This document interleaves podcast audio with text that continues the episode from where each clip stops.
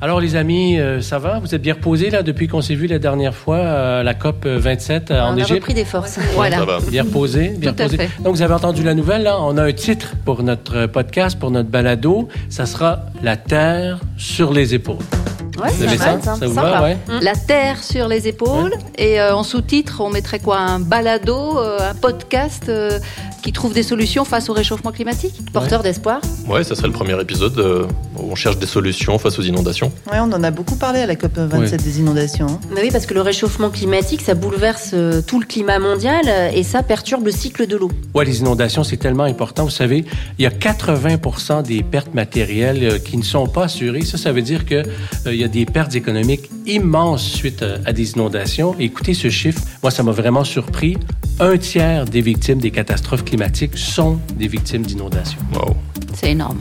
Sur ces 200 km de long, la rivière Swat au nord du Pakistan est un torrent de boue qui emporte tout sur son passage.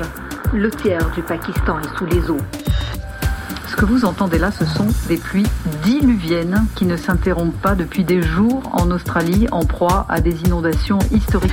Des villages entiers se retrouvent sous les eaux, des ponts, des écoles, des hôpitaux sont à moitié détruits. Après le passage de la tempête Fiona, l'équivalent de plusieurs mois de pluie est tombé d'un coup. Un mètre d'eau est tombé en une semaine et les habitants redoutent maintenant les crues de dizaines de rivières. Ils se réfugient sur les toits et sur les ponts. On a à nouveau peur de la pluie. S'il pleut à nouveau, il y aura des maisons qui vont partir. Il faut des autorités hein, prendre des précautions. Sinon, nous allons tous mourir. La Terre sur les épaules, un podcast ou balado produit par les cinq plus grandes radios publiques francophones, avec Sandy Dauphin de Radio France, Jeanne Richard de Radio France Internationale, Fouette Boukari de la Radio-Télévision Suisse, Sophie Brems de la Radio-Télévision Belge. Et Étienne Leblanc de Radio-Canada. Alors, au cours des prochaines minutes, ce qu'on va faire, c'est qu'on va parler justement de ces solutions. Elles sont nombreuses, ces solutions, puis ensemble, on va essayer de les décortiquer. Ça vous va? Oui, oui, oui. Alors, on va, on va commencer d'abord euh, par les solutions qui impressionnent, ces solutions qui sortent euh, des cerveaux de nos ingénieurs, le génie humain.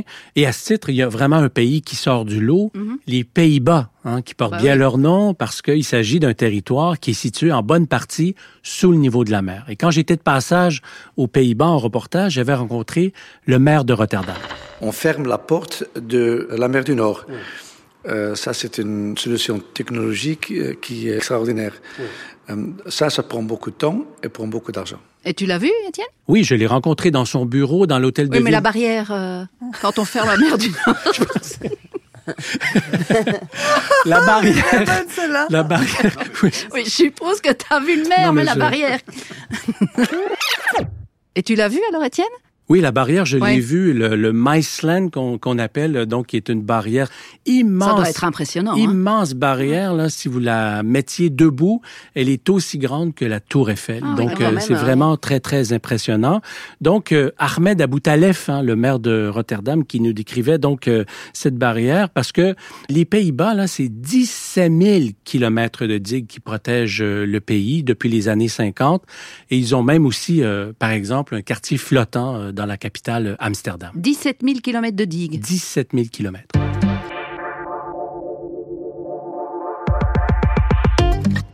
Oui, alors euh, par contre, euh, moi je, vous- je vous entends, mais euh, ça veut pas dire qu'on peut faire un copier-coller de leurs solutions partout dans le monde. hein. Euh, Bah, leur géographie, leur culture euh, sont uniques. Par contre, leur manière d'aborder cette problématique est intéressante. C'est leur vision de l'adaptation euh, qui peut nous inspirer. Ce que j'en comprends en fait de cette vision, c'est que c'est une vision qui se décline en fait en trois stratégies. Bloquer l'eau, évacuer l'eau et redonner à l'eau un peu de son espace euh, naturel, son espace de liberté.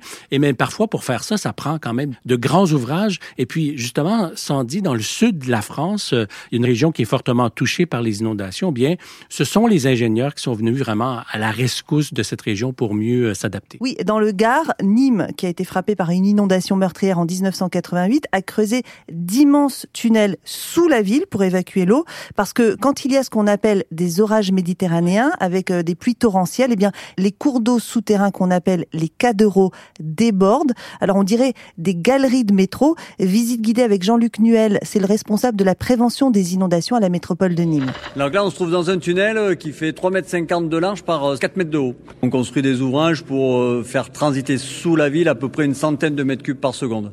Et donc, euh, tant qu'on va pas dépasser ce niveau-là, ben, la ville est protégée. Donc, ça permet de réduire la fréquence des inondations. Et puis, si on dépasse ce niveau, eh ben, ça veut dire qu'on va réduire l'importance de l'inondation. C'est-à-dire que si un nouvel événement type 88 se déroulait, on aurait 200 mètres cubes seconde, mais une centaine sous la ville et une centaine dans les rues de la ville. Par contre, ça coûte cher. Bah oui, je m'en doute. Et ça met du temps. Hein. Ça fait 15 ans que la ville est en travaux. Oui, mais du euh, coup, est-ce que c'est pas un peu dépassé parce que euh, on, l'entend en fait, c'est euh, c'est pas une solution. Enfin, c'est une solution qui peut être bah, déjà Ça va quand même beaucoup par... épargner le centre-ville. Hein. Si tu enlèves déjà à la plus grosse crue qu'ils aient connue la moitié, enfin c'est déjà. Mais si ça va en s'accélérant, tu vois, est-ce que ça va suffire en fait? Mais après, euh, quelle est la solution? C'est-à-dire euh, prendre les villes et les reconstruire ailleurs? Enfin, on, c'est compliqué de construire sous une ville qui existe déjà. Hein. Qui ça, existe ça déjà. pas le problème, mais ça l'atténue. Ouais, voilà, exactement. Oui, qui existe déjà et qui, qui faisait pas à l'époque quand on l'a mm. conçu. C'est ça, le temps de concevoir en fait ces projets. Et c'est déjà dépassé. Oui. c'est vrai que ces grandes infrastructures, ça coûte énormément cher, mais euh, c'est très bien documenté dans les recherches scientifiques que euh, ça coûtera encore beaucoup plus cher dans l'avenir. Si on ne fait rien. Si on ne fait rien maintenant, on sait que dans le fond, le coût de l'inaction est beaucoup plus élevé que le coût de prévention parce que euh, faire face à ces dommages dans 5, 10, 15, 20 ans va coûter beaucoup plus cher que les investissements qu'on fait ici. Chez vous, en Belgique, Sophie, euh, comment vous voyez ça? Ben, comment ça y, se passe? On y réfléchit aussi. Il y a par exemple euh, un parking, je ne sais pas si vous connaissez un petit peu la Belgique, mais il y a la ville Namur, c'est la capitale wallonne. Elle est entre la Sambre et la Meuse. Ils ont décidé de construire un parking, mais déjà en, se disant, ben, quand il y aura une grande crue, il va être inondé. Donc il y a déjà un, niveau du parking qui est prévu pour être inondable et capter euh, cette eau euh, lors de, grandes crues et lors euh, des inondations. C'est comme un gros, gros réservoir en fait. Oui, voilà, c'est ça.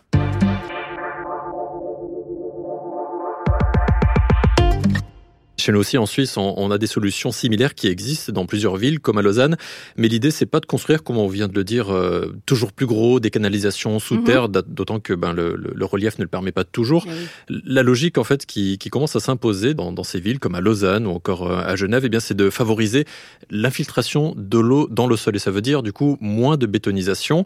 Il faudrait que, du coup, l'eau ne s'écoule plus le long des chaussées. Il faudrait que l'eau aille plus en profondeur dans le sol. Et pour ça, eh ben, on exploite ce qui existe déjà, comme par exemple les parkings, des parkings qui sont de moins en moins bétonnés avec euh, des dalles perméables, avec un peu plus de végétation. Et l'idée au final, c'est de stocker un maximum, même si c'est quelques centimètres, mhm. l'idée c'est de stocker au maximum de l'eau euh, dans, ce, dans, dans, la terre. Et les ingénieurs testent aussi, et cette fois on, on touche davantage au, bitume et, et, aux nouvelles technologies, du goudron absorbant comme euh, une sorte d'éponge qui aurait sous les roues des voitures. Il absorbe alors toute l'eau, quoi. Pas toutes, mais en tout cas, il réduit une partie. Alors moi, je vous entends là depuis tout à l'heure, mais euh, euh, tous ces aménagements euh, qui sont quand même très très poussés, en fait, on, on les a pas forcément dans les pays du Sud. La plupart de ces pays sont en fait en voie de développement. Des mégalopoles qui s'étendent parfois de manière complètement anarchique, hein, et on construit toujours plus de bâtiments, des routes toujours plus grosses. et dans certains pays, on voit d'ailleurs ça de manière très positive. D'ailleurs, à juste titre, hein, ça permet de, de faciliter les, les, les déplacements, ouais, Le, transport. Mais on va quand même vers un problème d'artificialisation des sols. Euh, le risque d'inondation est pas suffisamment euh, pris en compte, ça c'est sûr. Il n'y a pas forcément de système d'égout partout, par exemple. Euh, donc ce système qui permettrait donc de drainer l'eau en cas d'inondation. Une solution, c'est donc déjà donc de construire des canaux d'évacuation, surtout de les entretenir, les curer régulièrement pour éviter qu'ils se les entretenir, ça fonctionne pas non plus toujours. Hein. Mais en fait, c'est pas suffisamment suivi ça. Et c'est sûr que dans les pays en développement, effectivement, c'est difficile de dire on a l'occasion de se développer là, on va pas commencer à, s'empêcher de se développer parce qu'on peut pas mettre euh, du pavé en oui, bitume. Mais on fait, en fait, on le fait euh, à la manière ancienne, euh, si je peux dire, sans prendre en compte ces défis qui sont devant nous en fait. Sans prendre en compte l'élément environnemental, quoi. On pourrait de fait faire des le autoroutes, changement climatique. Mais... Ouais, c'est vraiment difficile. Jeanne, ça veut, ça, veut pas dire que rien n'est fait. Non, non, pas du tout. Donc, euh, à Niamey, par exemple, au mhm. Niger, même si là, on est en zone sahélienne très aride, la saison des pluies est, très courte, mais elle, elle est de plus en plus intense hein, et meurtrière. donc pour protéger la ville des crues du fleuve, une digue de près de 12 km a été construite. Alors ça suffit pas toujours, hein. parfois il y a des brèches dans cette digue, ça n'empêche pas les, les dégâts. quoi. Les dégâts, ouais. donc l'espoir, en fait, pour la ville de Niamey, à moyen terme, c'est de construire un barrage en amont sur le fleuve pour retenir l'eau, en fait, le temps qu'elle elle, s'écoule. Oh, mais ça, ça coûte, je suppose. Eh oui. Hi, namaskar anonymous. In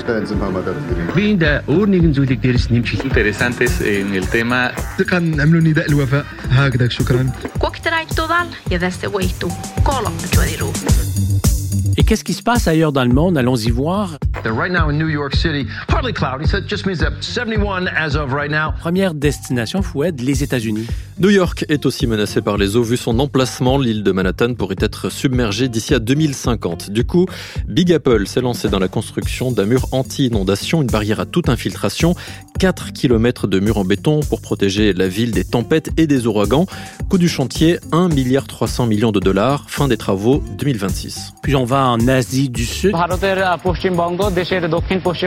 La région la plus touchée par les inondations dans le monde. Oui, au Bangladesh, un pays particulièrement vulnérable aux inondations, il existe désormais des écoles flottantes. Dans les zones inondées, pendant la mousson, certains enfants ne peuvent pas aller en cours pendant plusieurs mois parce que tout est submergé. Eh bien, les écoles bateaux viennent à eux. Et un autre pays qui est gravement touché par les inondations, Sophie. Namaskar, Skymet Weather Report में आपका स्वागत है मौसम पूर्वानुमान के साथ मैं हूं Toshi c'est l'Inde. L'une des solutions, oui, passe par l'agroécologie, nouvelle pratique agricole, hein, plus naturelle, car elle permet au sol de respirer, de mieux absorber euh, toute l'eau, au lieu que cette eau euh, ruisselle partout. Un énorme programme d'agroécologie a été lancé euh, en Inde, c'est le plus gros au monde. Il a déjà séduit 700 000 paysans qui cultivaient avant en agriculture conventionnelle. Vous écoutez La Terre sur les épaules, le podcast porteur d'espoir face à l'urgence climatique, avec Sandy Dauphin de Radio France, Jeanne Richard de Radio France Internationale, Foued Boukari de la Radio-Télévision Suisse, Sophie Brems de la Radio-Télévision Belge et Étienne Leblanc de Radio-Canada.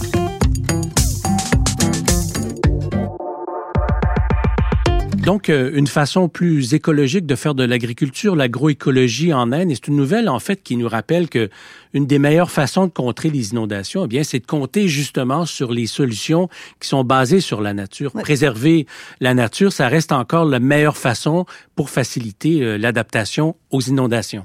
Oui, parce que contrairement à, ce qu'on entend parfois, les innovations euh, vont pas forcément nous sauver. Il faut aussi compter sur la nature qui sait faire depuis des millénaires. Et on entend de plus en plus parler des solutions euh, basées sur la nature. D'ailleurs, dans le dernier rapport du GIEC, quand il y avait en 2022, il y avait toute une section sur les solutions euh, naturelles pour contrer les, les inondations. Quand même, ce qu'on voit, c'est que les politiciens sont très peu enclins à mettre en place ces solutions naturelles parce que ça coûte cher et justement, comme tu disais, Sandy, on, on, souvent on veut miser sur la technologie. Oui, on veut investir dans la techno, alors que des fois, il faut juste investir dans la nature. Juste protéger la, la nature. Et, et, un des pays, évidemment, qui est à l'avant-garde de, de, la création des espaces de liberté, c'est quoi? Sait, on, sait, on sait, c'est les Pays-Bas. Les Pays-Bas. en fait, je crois que tu vas déménager là-bas, Étienne. Non, non, quand même pas, mais les Pays-Bas sont vraiment les maîtres de, des espaces de liberté. On a abaissé le terrain, en créant le, le terrain, et maintenant, on laisse euh, vivre là aussi des, des vaches, des vaches importées de l'Écosse, euh, qui font un entretien du parc. Parce que euh, si on ne fait rien, euh, il y a la végétation qui se développe et crée ainsi un forêt, une forêt qui donne de la résistance aux écoulements euh, lors d'une crue. Donc, par cet entretien, on a des espaces vraiment libres qui aident à donner plus d'espace lors d'une crue. Eric Mosselman, donc c'est un, un, de ces ingénieurs néerlandais justement qui travaille aussi un peu partout sur la planète, qui fait partie donc de, de la firme Deltares qui construit donc ces fameux projets de, d'espace de liberté. En fait, ils ont rabaissé le sol encore plus bas que les Pays-Bas. Mais c'est les Pays-Bas Mais on est aux Pays-Bas. Mais c'est des zones où ils ont encore rabaissé le, ils ont creusé. voilà, ils sont déjà sous l'eau. Non, mais ce qui est intéressant avec les Pays-Bas, c'est que pendant des siècles, c'est vraiment un changement de mentalité et c'est assez violent quand même pour ces gens-là parce que pendant des siècles, ils ont poldérisé. On leur a dit, faut assécher les terres, faut assécher les terres. Et là, aller dire aux gens, non, faut laisser l'eau revenir, dépoldériser, ça, c'est comme ça qu'ils l'appellent. Et eh ben, c'est une vraie euh, révolution culturelle, en fait. Et euh, aux Pays-Bas, ça fonctionne bien. En tout cas, euh, les espaces de liberté n'ont pas créé de conflit vraiment entre la population et les nouvelles vaches là qui sont euh, dans les champs. Mais en Suisse, par contre, Foued, euh, c'est pas aussi facile que ça parce que, évidemment, quand on veut créer un espace de liberté, ben il faut sacrifier du territoire. Effectivement, et sur les terres, ben, vous imaginez bien qu'il y a les agriculteurs qui, eux, ne veulent pas céder le moindre mètre carré. On peut les comprendre, en fait, avec les conditions de travail déjà difficiles auxquelles ils font face déjà aujourd'hui. Et ils demandent que les cours d'eau soient gérés en amont avec euh, des barrages plus hauts. Et face à eux, il y a les associations de protection de la nature qui militent pour élargir le lit de certaines rivières. Une solution ben, qui est un peu du bon sens quelque part puisque ça laisse davantage de place pour que l'eau euh, s'écoule. Euh, une solution contre les inondations, ce qui permet aussi d'offrir plus d'espace pour la biodiversité, donc pour les oiseaux, pour les insectes, pour les poissons. Et c'était l'un des grands débats après les inondations en Suisse lors de l'été 2021 dans les cantons de Berne ou bien de Neuchâtel. Mm-hmm. Alors que des petits cours d'eau, de simples ruisseaux ont débordé et dévasté euh, de petits villages. Tu fais bien de le souligner, Fouad, que ça donne des espaces de biodiversité parce qu'effectivement, quand c'est pas inondé, c'est vraiment des espaces qu'on peut utiliser pour le loisir, mais ah aussi donc un, euh, un, manque à gagner pour les agriculteurs. Tout à fait. Mais donc en oui, Suisse, d'accord. Mais après, si tu mets des barrages partout, il y a ce qui s'appelle la fin de la continuité écologique. Et, euh, c'est problématique pour, la, problématique pour euh, la rivière. Exactement. D'où donc euh, cette bonne idée des espaces de liberté. Mais donc, fois dans Suisse, comment on l'a tranché ce débat? Ben, C'est la population qui décide au final, avec sa culture du compromis, en essayant de pénaliser le moins possible les agriculteurs et puis en essayant de donner le plus possible d'espace à la nature. Il y a des référendums, il y a des initiatives, ce qu'on appelle les, les, les, journées de votation, mmh. où la population est consultée sur tel ou tel projet. Alors vous avez parlé euh, de redonner de la place à l'eau. Moi je voudrais vous euh, vous parler d'une autre solution euh, qui est naturelle aussi pour limiter les inondations, c'est revégétaliser. Donc retour à Niamey au Niger. Oui. Là-bas, si le fleuve déborde, ce n'est pas seulement parce qu'il y a des fortes pluies, mais aussi parce qu'il est très ensablé, avec l'agriculture intensive, hein, notamment le défrichage aussi. Les sols sont mis à nu et ils sont euh, littéralement lessivés par la pluie. Hein. Donc toute cette terre se retrouve ensuite dans le lit du fleuve. Il n'y a plus de place pour l'eau et le fleuve déborde. Donc, donc il y a euh, des projets intéressants donc de plantation dans les dunes, sur les bassins versants en amont de la ville. Ce sont les racines des plantes qui aident à retenir le sol. Mais bon, pour l'instant, euh, fixer quelques dunes euh, reste totalement insuffisant. Il faut vraiment des plans d'envergure, hein, et, et ça demande de l'organisation évidemment, et de l'argent. Oui, de l'argent, on en revient toujours à ça parce que dans le fond, même si ce sont des solutions basées sur la nature, même si c'est la nature dans ce cas-ci qui fait le travail, parfois ça, ça demande un réaménagement du territoire complet. Ce sont des gros travaux, de grandes infrastructures naturelles qu'on fait. Et ça, ben justement, ça coûte cher. Et le, cette question de qui paye pour ça, ouais. ben, c'est une question sempiternelle qui revient tout le temps dans les sommets sur le climat qu'on couvre tous ici autour de la table. La question du financement, dans le fond, de ces, de ces modifications et de, de l'adaptation. C'est compliqué de mobiliser ces fonds euh, nécessaires. Donc, qui doit euh, payer? Qui peut payer hein? Euh, C'est l'objet d'un bras de fer récurrent entre pays du Sud qui subissent plus fortement les conséquences du changement climatique et les pays du Nord ouais. qui sont responsables historiquement avec leur industrialisation de ce, de ce changement climatique. Mais surtout, surtout qu'il ne faut pas oublier que dans ces pays-là, la priorité, c'est peut-être aussi, il y a d'autres thématiques qui sont plus prioritaires, bah c'est-à-dire oui. que c'est des pays qui déjà doivent euh, faire face à des, à des problématiques euh, sociales, à des problématiques... Euh... Mais non, mais on l'a vu avec le Covid. Typiquement, le Covid, il y, a des, il y a plein, plein de pays qui sortent de cette pandémie avec euh, leurs finances publiques euh, complètement Décimé. vides et donc euh, il faut encore trouver des sous pour s'adapter quoi. C'est ça, c'est difficile compliqué. de venir vers des pays en voie de développement et de leur demander de faire des efforts financiers euh, pour le climat alors que déjà ils n'y arrivent pas pour d'autres choses, pour euh, la nutrition, pour euh, la santé, la santé, l'éducation. Voilà, c'est toute une société qui se. Je vous arrête parce que on va, euh, c'est vraiment un sujet riche. Euh, donc, on, on, va poursuivre cette discussion sur le financement dans un, un autre épisode. Il y a tellement à dire sur ce sujet-là.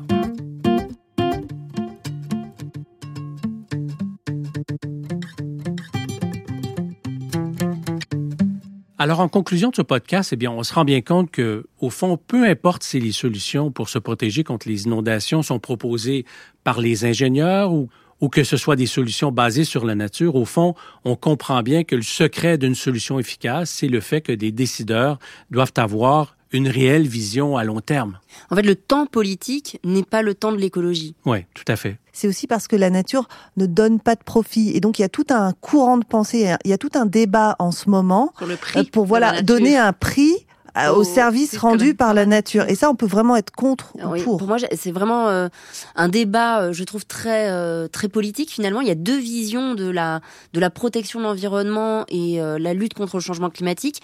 Euh, Il y a vraiment cette euh, cette vision basée sur euh, le la consommation, encore une fois, sur l'innovation et euh, l'autre qui est basée sur la sobriété, le retrait de l'homme vis-à-vis de la nature. Quoi, c'est c'est vraiment. Je, je pense vraiment que ces deux voies sont malheureusement en train de parallèle. se, Mm. mais sont vraiment malheureusement en train de s'éloigner. Et, et finalement, je me demande si on n'aura pas besoin des deux. On n'aura pas besoin de tout, de tout essayer. Euh, et- Faud- Il faudrait qu'elle en forme plus qu'une, quoi. Attention, attention, en tout cas, je trouve, attention peut-être à, ne pas, euh, à, ce qu'il n'y ait pas de divergence trop profonde entre les deux visions. Et le pire, c'est que, dans le fond, quand les solutions naturelles fonctionnent, on ne voit pas concrètement le résultat parce que quand la solution naturelle évite l'inondation, il n'y a pas d'inondation, personne ne voit rien et les gens ont l'impression que finalement, le gouvernement a dépensé de l'argent pour rien. Mais c'est exactement pour ça qu'il a dépensé cet argent, pour qu'il n'y ait pas d'inondation. Ça, politiquement, c'est très, très difficile à vendre. Ouais, parce que quand on investit dans une digue, on la voit la digue. Exactement. Donc, c'est du béton, c'est du concret.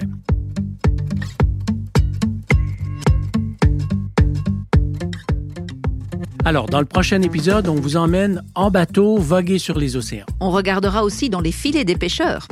Et on fera escale à Saint-Louis au Sénégal qui lutte contre la montée du niveau de l'océan. Un peu de science aussi pour comprendre cette montée des eaux. Et puis on plongera pour voir que le changement climatique a aussi des effets sous l'océan, sur tout le vivant. Et moi, je vais vous parler de l'érosion des côtes le long du fleuve Saint-Laurent et des solutions qui sont mises de l'avant pour mieux s'y préparer.